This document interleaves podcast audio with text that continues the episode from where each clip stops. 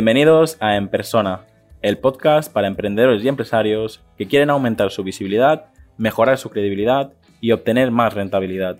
Para enviarme tu opinión sobre el podcast o contactar conmigo, escríbeme al formulario que encontrarás en llamopuyolcanchon.com barra contacto. Bienvenida Patricia, ¿cómo estás? Hola Jauma, muy bien, muchísimas gracias por invitarme.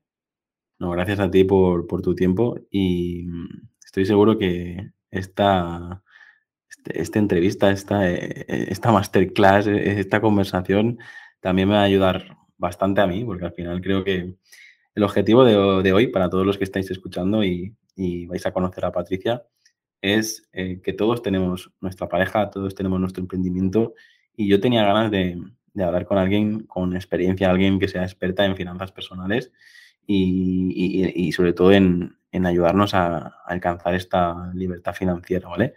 Eh, Patricia, em, ¿quién es Patricia Caro? Bueno, pues yo soy Patricia, soy coach financiera y bueno, después de 14 años trabajando en banca y ver pues cómo las personas no llegaban casi a final de mes, se endeudaban, no tenían ahorros, eh, hacían inversiones y muchas veces las perdían porque no sabían dónde ponían su dinero, conversaciones con, entre parejas o no conversaciones muchas veces también, pues decidí estudiar coaching eh, porque había llegado un momento de mi vida profesional en el que no estaba satisfecha con lo que estaba haciendo y me certifiqué en coaching personal y ejecutivo y decidí unir pues los dos mundos, el mundo del coaching que me apasiona y el mundo pues al que siempre me había dedicado que es el mundo financiero. Y, bueno, pues aquí estoy emprendiendo y, he trabajado un año y medio ya en mi proyecto y, y ahora ya estoy a full y nada, súper feliz. Entiendo que no, no solo ayudas a emprendedores, pero como la audiencia sí que son empresarios y emprendedores, eh, claro, yo, eh, por mi experiencia, estoy seguro que un funcionario que está felizmente casado y tiene su sueldo uh, fijo todos los meses, pues probablemente tenga una, situación bastante diferente a, la de un emprendedor o un empresario que tiene empleados, que tienen muchos dolores de cabeza y encima, pues también tiene problemas en, las finanzas personales, ¿no? Em, ¿cómo, es la metodología? ¿Cómo, ¿Cómo realmente, qué, transformación ofreces a esta persona que, está un poco perdida, que, no...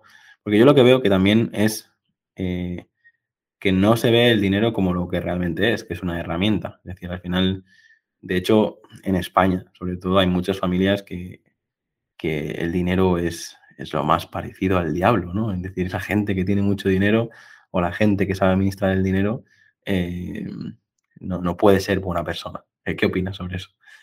Bueno, pues ahí, ahí empieza el proceso, ¿no? Es decir, tenemos que conocer cuál es nuestro patrón financiero, cuál es nuestra relación con el dinero y, ahí viene lo que tú dices, esas creencias, ¿qué, pensamos acerca del dinero? ¿Qué creemos? Podemos pensar de, eh, forma consciente que unas cosas, pero luego en el subconsciente tenemos grabadas otras. Por ejemplo, imagínate que que eso que nosotros de pequeños pues escuchábamos a nuestros padres o a educadores o entorno hablar constantemente eso, que el dinero era malo, que los ricos eran malas personas, que, bueno, pues, o que había discusiones entre los padres por dinero, pues en el subconsciente al final almacenamos como un mensaje negativo sobre el dinero. Por lo tanto, crecemos, hay personas, bueno, pues que dependiendo luego se indaga en ese proceso de coaching, hay personas que hacen totalmente lo contrario, que sus educadores, otras personas que dicen, es que no soy capaz de tener un euro, es decir, es como si le quemara el dinero. Entonces, automáticamente el subconsciente hace que de la misma manera que entra, se va, por mucho que tú digas quiero ahorrar.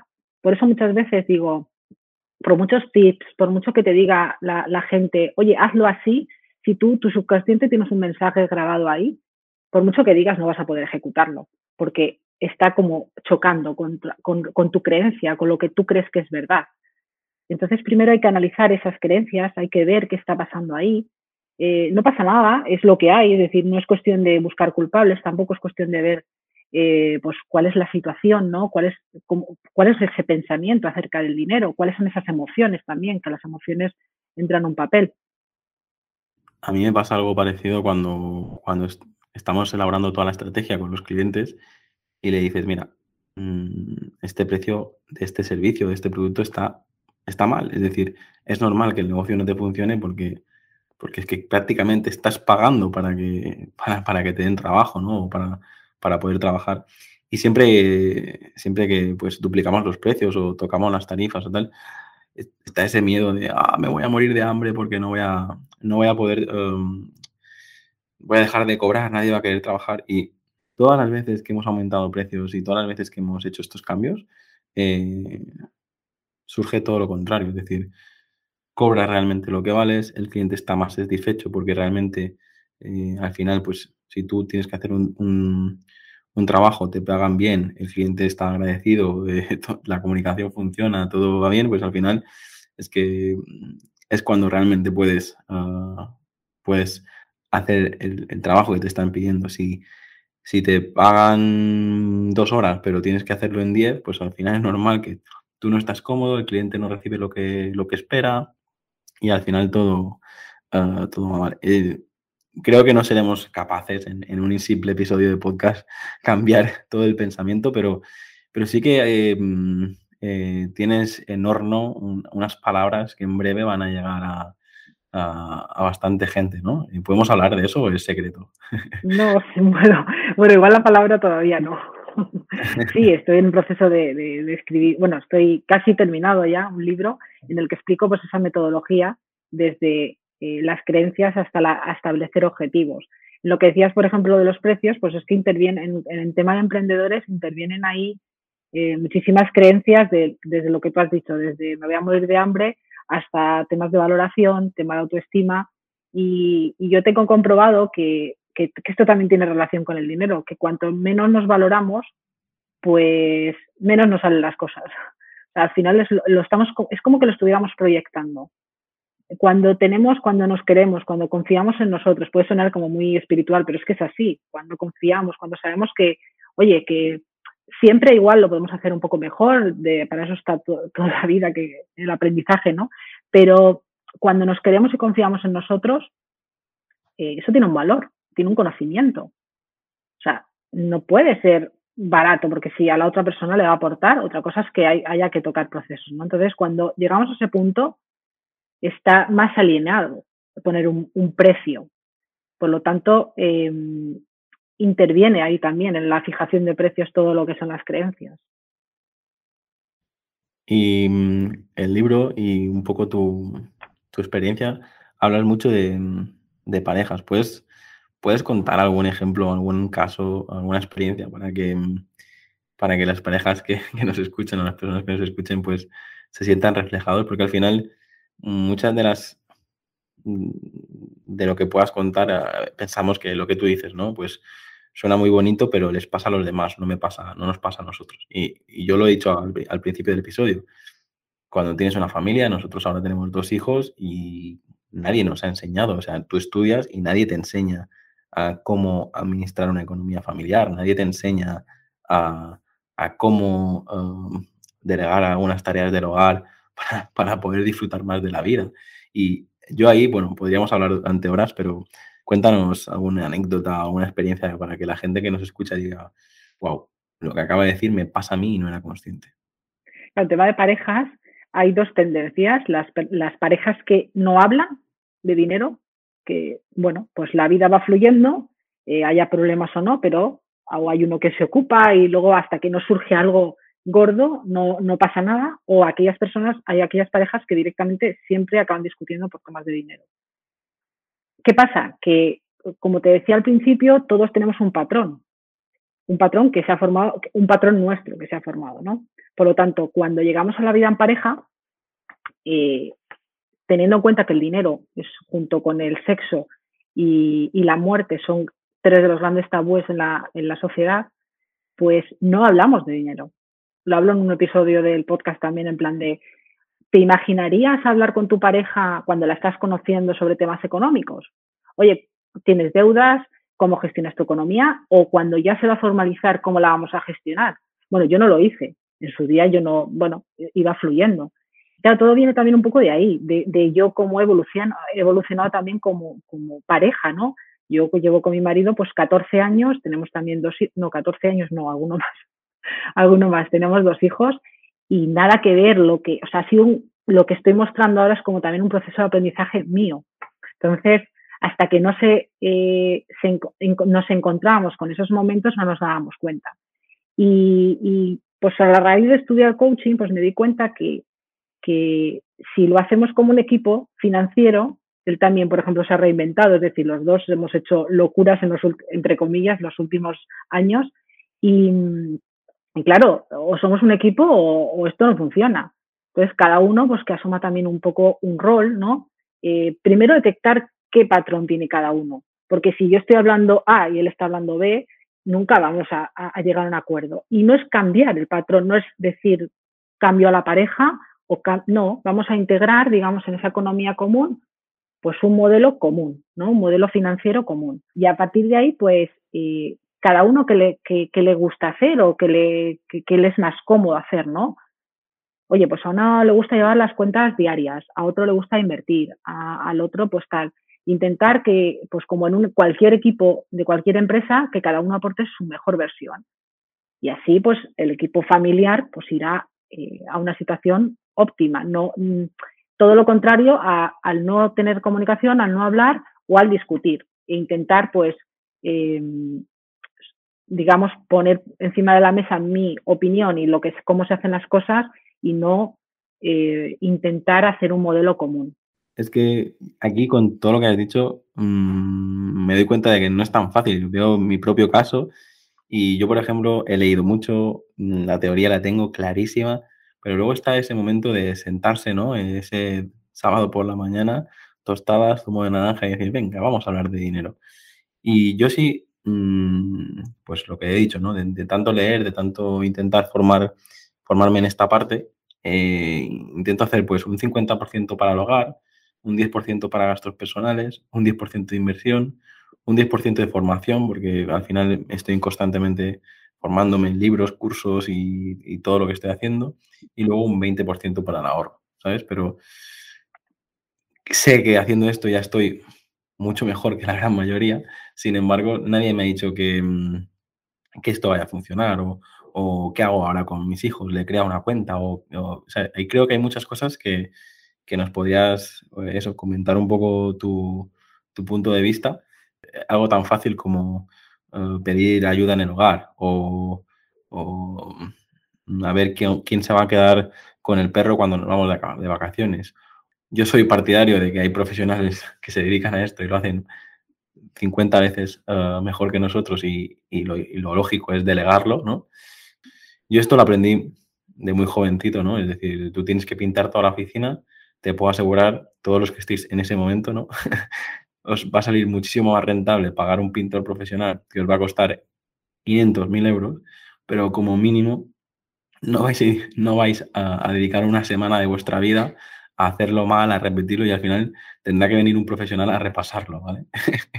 pues casos como estos, eh, supongo que habrás vivido bastantes, pero Patricia tiene un podcast, Patricia va a lanzar su libro, estoy seguro que vais a poder eh, investigar un poquito más y seguirla y, saber un poquito más de todo lo que vamos a hablar, pero e-, ese primer paso mm, de estoy emprendiendo y todo lo que he comentado me resuena, ¿qué recomiendas? ¿Cuál es, ¿Qué es lo que recomiendas hacer?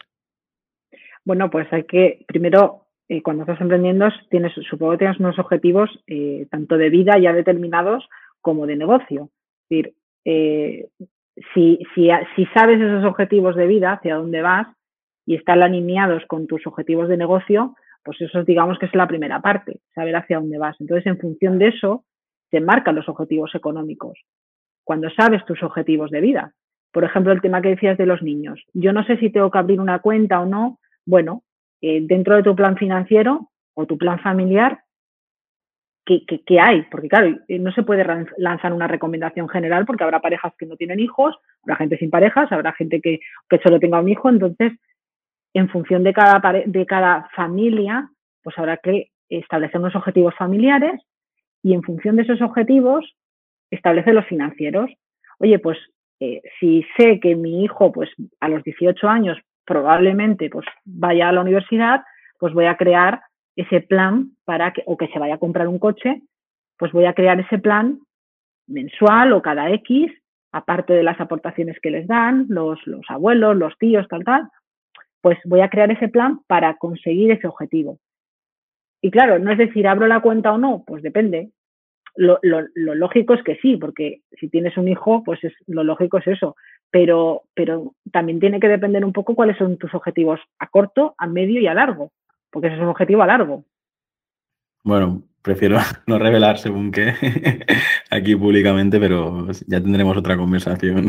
a ver hacia dónde va. Ya me la contarás. Pero yo veo, pues, no sé, pequeñas técnicas, ¿no? De, eh, se está haciendo bastante popular el, un botecito en la entrada, ¿no? Y cada, cada moneda de dos euros que, que, que encuentre la familia, lo típico, vas a hacer la compra y te devuelven una moneda de dos euros, ¿no? Se pones esos dos euros en, en un botecito en la entrada, ¿no? y con a los tres meses, seis meses o a final de año vemos cuántas monedas de dos euros eta y eso es lo que nos podemos permitir para ir de vacaciones. Yo veo cosas de estos y digo, a ver, para mí no es lo ideal, pero si funciona ya va bien, ¿no? Eh, mejor hecho que perfecto, ¿no? Claro, está, eh, el claro, cuando estás hablando digo, vale, yo siempre pienso objetivo, objetivo. ¿Cuál es el objetivo de hacer ese bote con las monedas? Irse de vacaciones. Pues genial, es que me parece además súper realista en plan de, mira, oye, este es el bote, vamos a ver lo que, lo que hay, tampoco es cuestión de poner un importe, eh, porque hay días que igual no metes nada, ¿no? Pero en función de lo que haya, pues el mes X que se defina, pues nos vamos a ir de vacaciones con ese dinero. Siempre tiene que haber un objetivo, porque es como más fácil y además motivador, es decir, no dejarlo ahí para ahorrar, porque claro, el problema de hacer, por ejemplo, un bote sin el objetivo de ir, de, sin el objetivo para ir de vacaciones, es que surge cualquier imprevisto y coges del bote. es que quien no lo haya hecho le tire la primera piedra.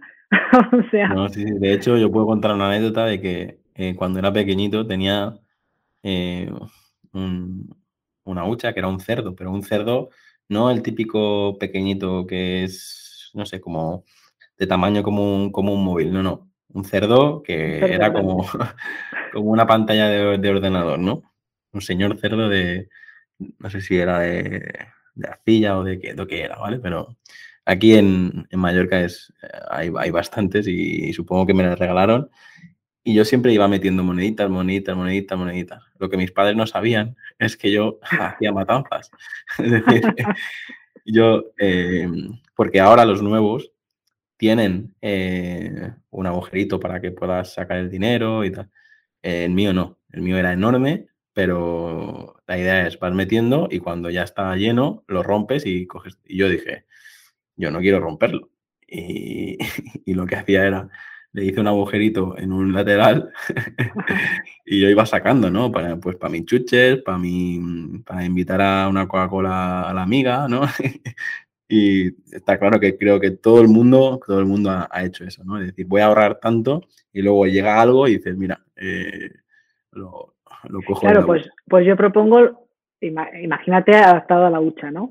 Es decir, vale, me dan 10 euros, 5 eh, lo meto en la hucha y los 5 me lo dejo para las chuches de dos semanas, ¿no? Es decir, y esto parece, claro, a mí me encuentro con muchas veces que yo mis hijos son muy pequeños todavía, pero bueno, ya mis hijos, eh, yo digo que les ha salido el gen del dinero, o sea, son muy ahorradores con su hucha, pues se encuentran dos céntimos y, o sea, derrochan abundancia, porque además escuché una vez que, que decía una, una, chica que si te encuentras dos o cinco céntimos por la calle, que no lo menosprecies, o uno, que es como va un céntimo, casi ni te agachas, ¿no? Eh, y que lo recibas, ¿no? Como, como fuente de abundancia. Y ellos, o sea, son la, la prueba de ello, o sea, ven un céntimo y flipan, y lo meten en su ducha.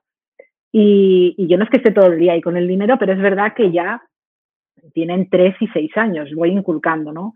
Y la idea un poquito es esa, ya cuando empiezan a recibir la paga, pues, pues establecer esas metas. Hay técnicas también, pues como, oye, pues me quiero comprar una Nintendo Switch, no sé, vale 200 y pico euros. Venga, pues vas a ahorrar esto, ¿cuánto tiempo vamos a ahorrar? lo vas a ahorrar? Luego yo te apoyo, evidentemente. Cinco sillas. A eso quiero llegar. Mis hijos todavía, tú dices que los tuyos son pequeños, pero el mío tiene tres y la pequeña tres meses. Es decir, eh, yo ahora me parece demasiado pronto hablarles, pero sí que le, he inculcado eso, ¿no? De, tiene tiene su, cerdito, como yo tuve en su momento, y también hace eso. Cualquier moneda que se encuentra por casa. De hecho, yo muchas veces llego en la entrada y dejo las llaves, la cartera, el móvil, tal. y digo, yo aquí había dejado 5 euros en monedas y ya no están. Y ya sé dónde están, no hace falta preguntar, ¿sabes? Y además no coge solo las, ah, las pequeñitas, las coge todas, ¿sabes? Pero me refiero a que él ya sabe que, si lo llena, pues eh, iremos al banco, lo ingresaremos y luego pues podrá, podrá comprarse lo que quiera. Ahora mismo no tiene ningún objetivo. El objetivo es llenarlo, ¿sabes? Pero, pero, ya sabe que esto funciona así. Y a mí me parece muy...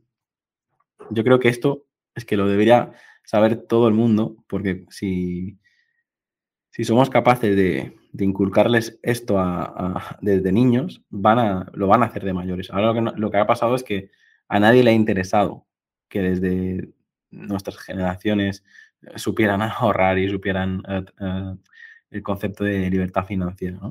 De hecho, voy a contar una cosa que probablemente no tiene nada que ver con tu sector, pero es un poco lo que quiero transmitir. El otro día Em, como, como sabéis, yo me dedico al tema de, marcas y estamos siempre pues, viendo un poco las estrategias que utilizan los grandes. Y el otro día me fijé en un cartel de Amazon que ya ni siquiera ponía Amazon, simplemente ponía el isotipo, es decir, la, sonrisa con la flecha. Y, leí uno de los comentarios que, decía, eh, mi hija de tres años no es capaz de leer no es capaz de leer Amazon, no sabe que, es, que Amazon es Amazon, pero sí, sí que reconoce eh, el, símbolo. Y el otro día eh, se encontraron a una repartidora por la calle que hacía la pobre su trabajo cobrando un poco. Eh, y la niña se fue directa a la, repartidora, le dio un abrazo y le sonrió y le tal. Y, la, y la, señora dice, ¿qué pasa? ¿Que tu, tu, mamá y tu papá piden muchos paquetes y te llegan a casa? Y dice, no, no, eh, mi papá y mi mamá no piden paquetes, pero mm, yo te conozco por los dibujos. Claro, de Amazon Prime. Es decir, la niña ve los dibujos en Amazon Prime y, asoció el simbolito de sus dibujos favoritos con la repartidora que, o sea, ¿a qué me refiero? Que inconscientemente Amazon está creando un imperio no para ahora, sino para todas las futuras generaciones, Y bueno, inconscientemente los niños, eh, Amazon lo tiene bien claro. Mm. Pero quería contar esta anécdota para que si ahora de, pequeños, con 3 y 6 años los tuyos, ya, ya saben hacer esto, pues ah, ahora es una Switch, pero luego dentro, dentro de 20 años a lo mejor es un piso. Y si usan las mismas técnicas, le, van a servir, ¿no?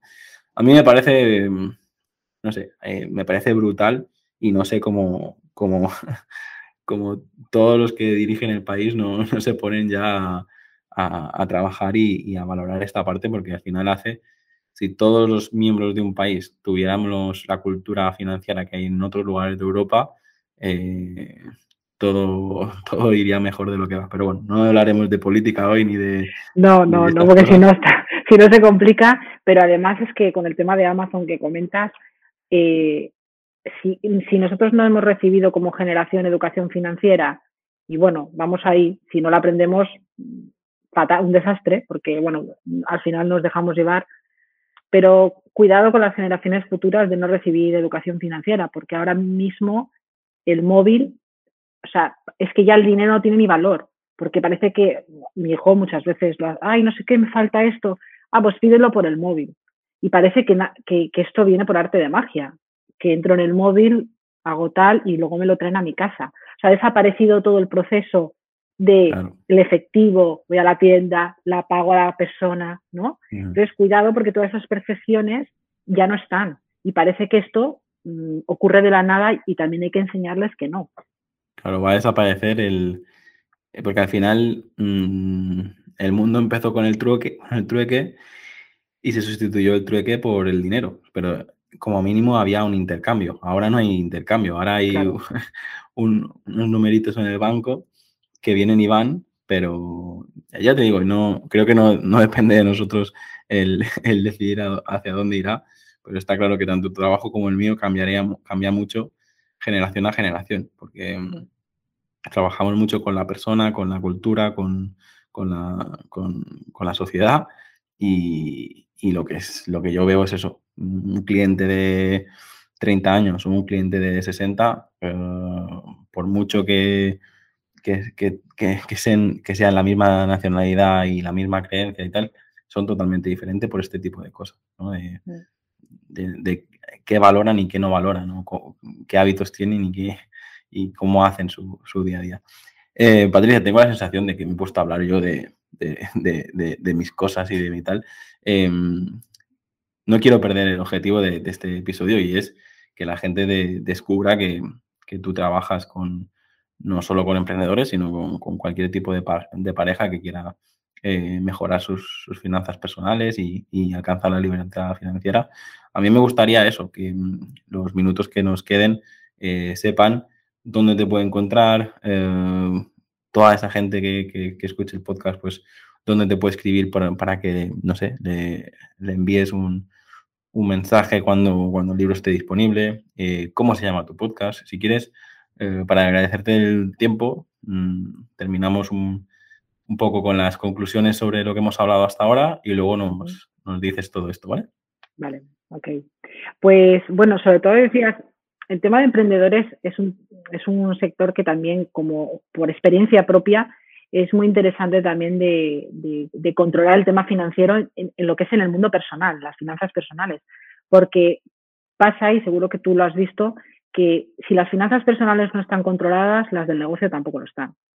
Entonces, primero es necesario, incluso te diría que antes de emprender, hacer un, hacer un proceso de, vamos a ver si esto, ya no solo el proyecto sea viable, sino que qué capacidad tengo yo porque a veces ahora como hemos estado tan de moda emprender, nos ponemos a emprender y nos damos cuenta que en tres meses no podemos aguantar. Entonces es importante también hacer ese pensamiento y todo va, va a eso, de las finanzas personales, ya sea en la familia y con la familia para, oye, también ese apoyo a la hora de, emprender. Si estás apoyado por tu familia y hay un equipo, es mucho más fácil todo, que ya después vendrá lo, interesante en el mundo del emprendimiento. Así que yo veo, de hecho, recomiendo a todo el mundo, porque mucha gente me dice, no, dejar el trabajo y empieza a emprender. Eh, vamos a ver. Espera, espera. Puedes, puedes tener un trabajo de 8 horas, 6 horas, depende de, tu situación, y uh, ponerte un plan a medio o largo plazo. Y, y, la ventaja que tenemos ahora es que podemos emprender un negocio dedicándole 2, 3 horas al día o 4 y que sí, que vas a tener que sacrificar noches o vas a tener que sacrificar algún fin de semana para poder um, hacer el cambio de, trabajador a, emprendedor. Sí, pero es que le ha pasado a mucha gente que, ha hecho esto y, estoy seguro que llegará un momento que dedicando dos, tres horas a tu proyecto vas a ganar lo mismo que, uh, que con tu trabajo. Cuando eso pase, cuando eso pase, sí que te puedes permitir mm, dejar de, trabajar. Pero hay mucha gente que incluso decide tener las dos cosas, ¿vale? Yo en mi caso, pues yo me considero un poco bicho raro porque siempre en el minuto uno emprendí, eh, aparte de las prácticas y, lo que estudié en la carrera y tal, eh, nunca he tenido un trabajo, digamos, ah, yo todo lo que he hecho ha sido en base a proyectos y en base a mis propios negocios. Pero entiendo que entiendo eso, ¿no? Que, saltar al vacío desde sin nada, yo, muchas veces cuento, ¿no? De, estar viviendo con 300 o 500 euros, pagar a todos los proveedores, pagar a, todos los empleados y estar viviendo con 300 o 500 euros y con el sueldo de enfermera de, mi mujer, ¿no? Cuando, cuando empezamos, ¿no? ¿Por qué? Porque en el mundo emprendedor, como tú bien dices, no, no, es, no es todo magia, ¿no? Es decir, un mes puedes ganar 6 pero otro mes puedes ganar cero. Y otro mes ganas 60 y el otro ganas 5. Eh, por, eso, por eso, emprendedores que nos estáis escuchando también, importante tener varias cuentas. Eh, que lo que entra no es todo nuestro. Eh, una parte de Hacienda, una parte se debería destinar también al ahorro, es decir, que no cojamos ese dinero como que la facturación esa de ese mes 6.000 y al mes siguiente 1.000, vamos a redistribuirlo, que se puede, automáticamente o en el día o a la semana, y es un 21 de IVA, vamos a quitarlo desde el inicio, porque ese dinero no es nuestro. es una de las recomendaciones que, damos porque cuando de cobrar 1.200 de nómina a tener 12.000 euros en el banco, la gente dice, venga, vámonos. Vámonos de vacaciones. pero bueno, yo creo que la gran mayoría de la gente esto lo, lo, tiene claro y si no, pues ya tenéis aquí a, a Patricia. Esta persona que diga, wow, em, no la conocía, me gustaría hablar con ella, uh, me gustaría leer su libro, me gustaría, escuchar su podcast, eh, ¿dónde te pueden encontrar? Bueno, pues eh, me pueden encontrar en www.patriciacaro.es. Eh, en redes sociales ahora estoy más activa en Instagram y, bueno, también estoy en LinkedIn, Twitter, pero bueno, donde estoy más activa es en, Instagram con mi cuenta patri.finanzas. Y también tengo un podcast, sí, em, que inicié hace poquito, donde pues también pues hablo de, finanzas y, también quiero entrevistar a diferentes personas pues que den su opinión sobre, sobre el dinero y sus experiencias. Y aquí, bueno, en todas las plataformas también finanzas personales de, de bueno, el enlace está normalmente en mis redes sociales, o, pero vamos, en todas las plataformas está. Genial, pues que todos vayan a Instagram a buscarte y, de allí pues ya pueden estar informados del podcast, del libro y de y todo lo que venga.